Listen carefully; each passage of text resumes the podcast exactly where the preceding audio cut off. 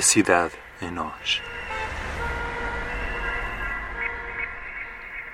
Um conjunto de reflexões para nos ajudar a descobrir a cidade em movimento, a conhecê-la a partir do nosso corpo, a reconhecermos através da experiência na rua, passo a passo. Um podcast sobre nós no espaço urbano, uma observação do ato de caminhar, de parar, de escutar e sentir, o corpo energia, movimento, em fluxo, num diálogo entre corpos, solitário ou na multidão.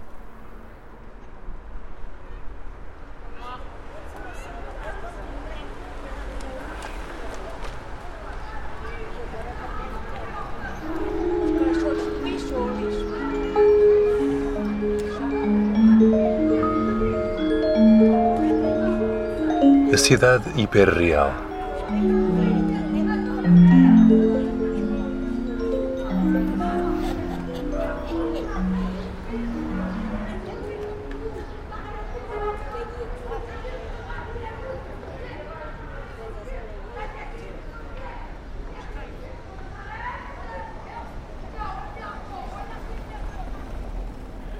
Como iniciar este ciclo de divagações sobre a cidade e as suas pessoas? 2020, janeiro, fevereiro, março, abril, maio, junho, julho de 2021.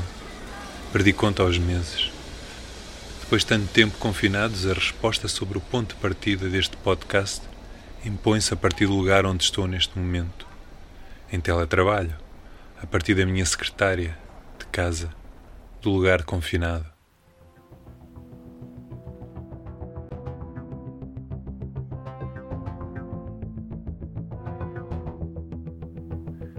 Neste primeiro episódio falaremos da cidade hiperreal, a cidade experienciada a partir de casa, a cidade que experienciamos à distância. Uma cidade disponível através das suas réplicas tecnológicas, em tensão entre a alienação do distanciamento e da deprivação da experiência sensorial da rua habitada, da veracidade da matéria.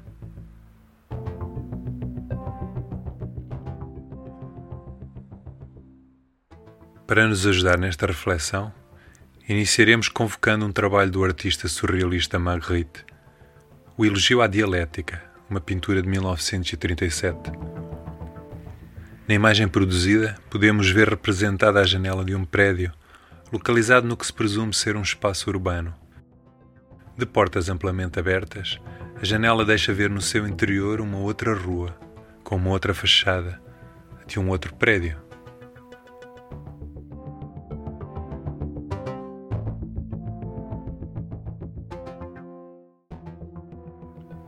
Janela é aqui um dispositivo metafórico, no qual Magritte nos aprisiona o olhar num paradoxo, interior e exterior, a fachada pública e o interior privado, doméstico.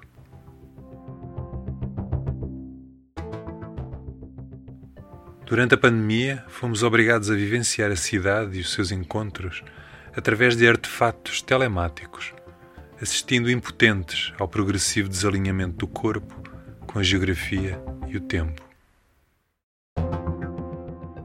Tal como no elogio à dialética de Magritte, o espaço interior justapôs-se irracionalmente ao espaço exterior, ou vice-versa. Fomos saber como é que alguns lisboetas percepcionaram a cidade nestes dias, nesta justaposição do interior ao exterior. O que é que tu escutas que venha de fora? Podes fechar os olhos e depois dizer, não precisas dizer ao mesmo tempo. Ouço pássaros, o que não deixa de ter eh, graça, porque, quer dizer, eu também não, não tenho outro ponto de comparação porque não, não estava tão atento a estes pormenores antes da pandemia. Mas se de um lado é o mercado, se do outro lado é as escolas, não é? Atrás, ou à frente, dependendo da posição, tenho a Mata de Benfica, o Parque Silva de Porto. E, portanto... neste, mas voltando ao que tu escutas, efetivamente, neste momento, escutas pássaros, mais alguma coisa? Barulho, não sei, ou são uns exaustores, ou assim uma coisa de sugar ar, ou eventualmente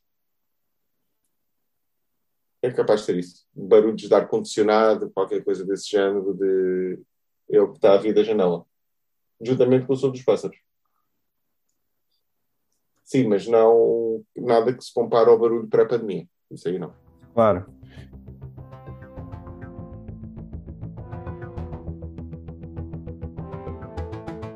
Carlos Botelho celebrou Lisboa através da sua pintura. Capturou sobretudo a sua dimensão arquitetónica, cromática, as suas texturas, as suas formas.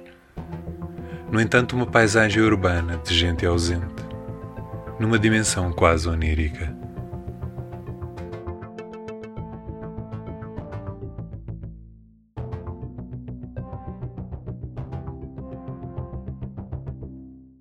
Durante a pandemia, houve alturas que a cidade remetia para as pinturas de Carlos Botelho, mas sobretudo para os primeiros daguerreótipos. Lembro-me de um em particular, de 1838, em que Louis Daguerre fotografou a partir da janela do seu estúdio a vista para o Boulevard du Temple, em Paris. Uma imagem que, fruto da exposição da película à luz, entre 20 e 30 minutos, fez surgir o espaço arquitetónico vazio dos seus habitantes a cidade como um molde para a vida, para ser preenchido e habitado com vida. Nesta pintura de Magritte, também as pessoas estão ausentes. Não se vêem, apenas visualizamos a arquitetura. Estes daguerreótipos sugerem-nos que a cidade transcende os seus habitantes, que opera a um outro ritmo, a um outro tempo.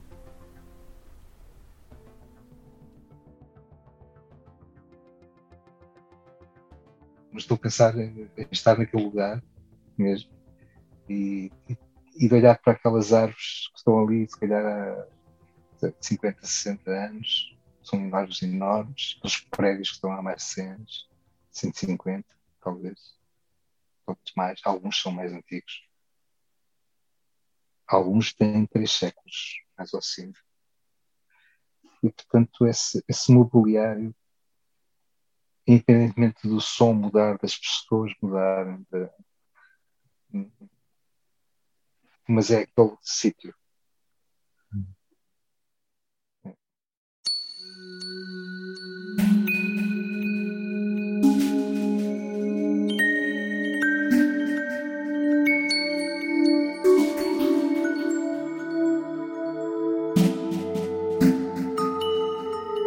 Vejo a cidade do alto do nono andar, outro prédio em frente. Uma fachada que me corta a vista. Lá embaixo, duas ruas e uma avenida.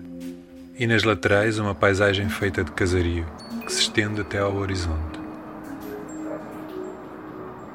Confinado deste ponto de vista, à distância, sobressaem as formas estruturais numa versão quase topográfica do meu bairro no capítulo Visto da minha janela, de ritmo análise, Lefebvre reflete sobre os ritmos da cidade vista da varanda da sua casa, olhando sobre a rua de Rambuteau, no Beaubourg, em Paris. Argumenta que dali, daquele ponto perceptivo, existe uma harmonia entre o visual e o auditivo. E sugere que, se queremos analisar melhor estes ritmos, temos também que participar na sua produção, ir para a rua.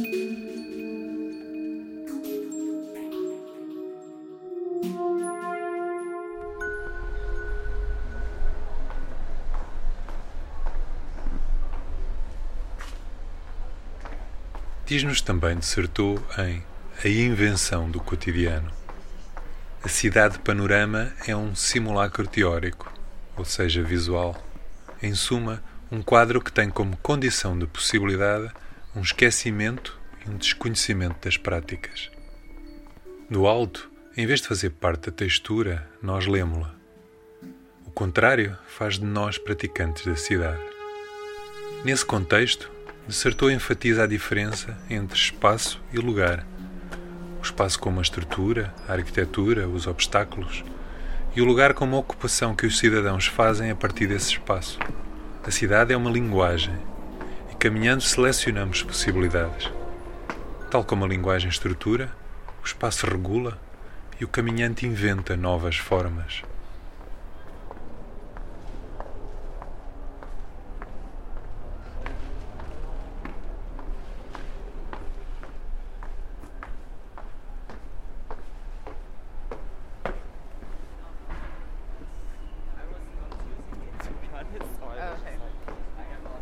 A cidade é um local de encontros entre corpos, fluires. Porém, em pandemia, em teletrabalho, telelazer, telerelação, encontramos-nos uns com os outros em videoconferência, numa condição telesocial. Vemos-nos devolvidos, a nossa imagem é refletida no ecrã durante a conversação, o gênio dentro da lâmpada. Espaço telemático, tornamos-nos funcionais e precisos. Poderemos dizer otimizados mesmo. Encontramos-nos com quem é suposto, quando é suposto, num tempo ditado pela agenda. Otimizados a troco da perda do timbre da vida, do acaso, do imprevisto, do improviso. Não é por coincidência que em turco existe um sistema melódico que parte de uma estrutura base para se construir através do improviso. Makam. A mesma palavra é também usada para designar lugar. Dissertou colocava o lugar como resultado dos usos praticados pelos habitantes do espaço, a sua vida. Makam traz ao espaço a dimensão do improviso sobre a estrutura. A partir deste lugar onde nos sentimos, quase robotizados, atrever-nos-emos a equacionar o lugar como vida e vida como improvisação?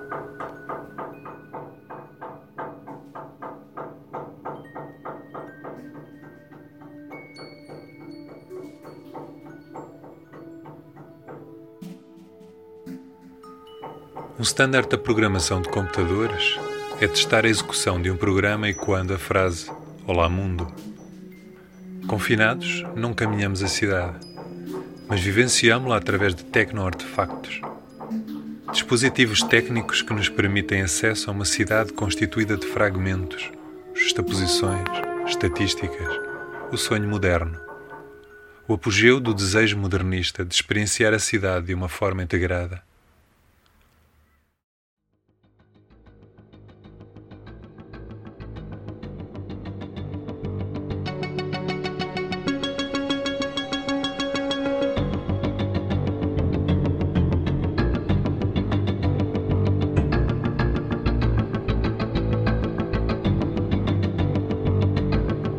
Ligo o computador. Entro com a palavra secreta e abrem-se-me portas. Faço parte de um grupo Facebook, Recordar Lisboa Antiga, e deparo-me com camadas históricas do meu bairro. De há um século atrás, o meu próprio bairro. Quem o habitaria? Geram-se comentários e apreendo contextos. Acedo à cidade fabulatória, à cidade escondida. Quantas cidades são esquecidas na nossa caminhada diária? Encontro um arquivo de sons da rua. O Google Maps mostra-me o percurso e a visão satélite do bairro. Coloca os números nas portas. Acedo a uma cidade inalcançável, as traseiras e quintais que apenas posso adivinhar quando estou na rua, quando também eu vejo apenas as fachadas dos prédios. Através do motor de pesquisa, sei quem são os sócios das sociedades donas das lojas. Tenho acesso a dados estatísticos Coloco os óculos de realidade virtual e tenho uma perspectiva Godzilla, como um gigante caminhando sobre as ruas. A partir da minha secretária acedo a uma cidade rizomática, a uma cidade estendida, múltipla. Como se tivesse uma capacidade extra, um cérebro adicional ou um segundo par de olhos.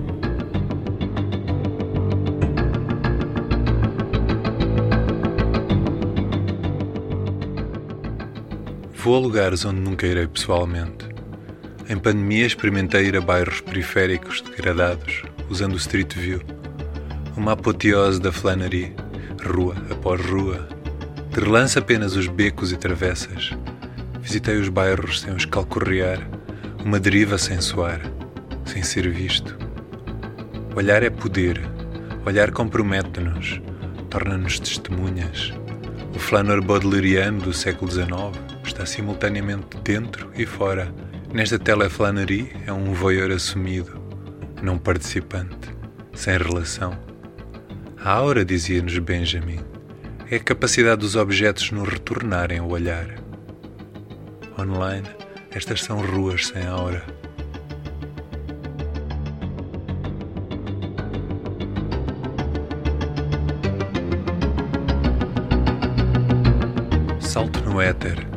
Dados. Em vez de continuidade, temos saltos no espaço, padrões que se sobrepõem, o presente e o ausente, o próximo e o distante. Podemos fazer a cidade hiperreal desaparecer com um clique, porque ocupa outro espaço e tempo do outro lado do ecrã. Mas as sinapses registam, estabelecem memórias. A experiência a acontecer, ali mesmo, dentro do parênteses do ecrã e nos circuitos elétricos do meu cérebro. O presente e o imaginado, na minha secretária e na rua, efetivamente lá num lugar onde as distâncias são afetivas e não se medem em metros, construindo uma geografia mental alternativa. Conceptualmente, não estamos mais distantes de Macau que da Cova da Moura.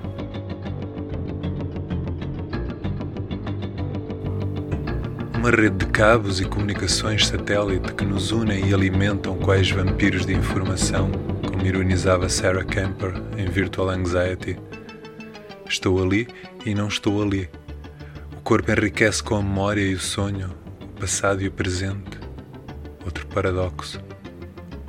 A condição da virtualidade e a importância da incorporação. O olhar foca a imagem do ecrã. A visão periférica devolve-me aqui e centra-me neste espaço, o da minha sala. Levanto-me, dou dois passos atrás, afasto-me do computador e desfaço a ilusão conflito, danço, canto, num espaço familiar e de corpo a salvo de olhares indiscretos.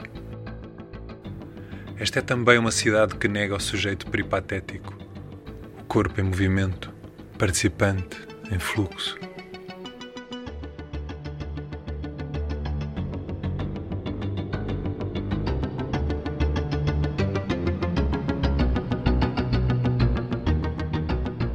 Podemos afirmar que o virtual não se opõe ao real?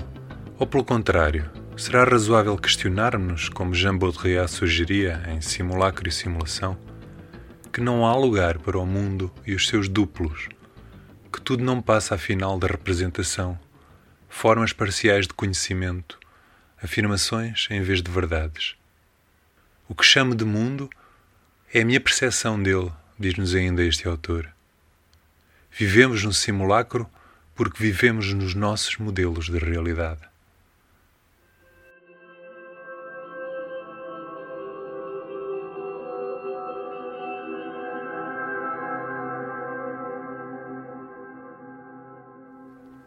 Como podemos estar ansiosos com a falta de real se sabemos que este está sempre perdido na representação?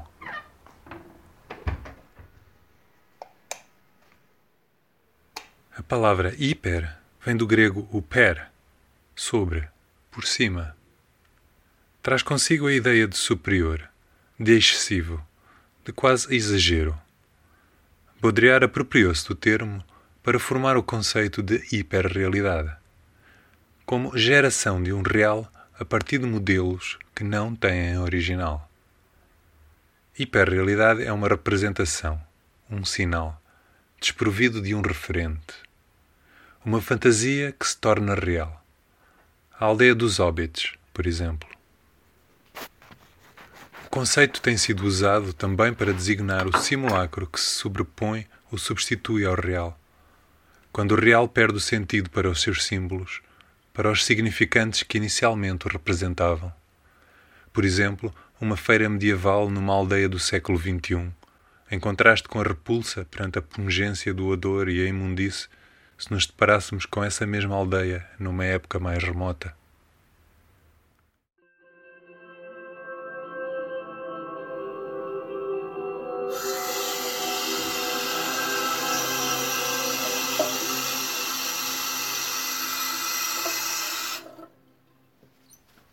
Magritte ofereceu-nos uma metáfora, um exterior que é interior e vice-versa. A pintura O Elogio da Dialética mostra-nos que, como antevia Baudrillard, na ausência da cidade empírica, física, da matéria, o virtual, isto é, a cidade telemática, toma o lugar do real e torna-se uma cidade, sim, não tátil, não olfativa, não gustativa, quase desincorporada. Será que hiperreal?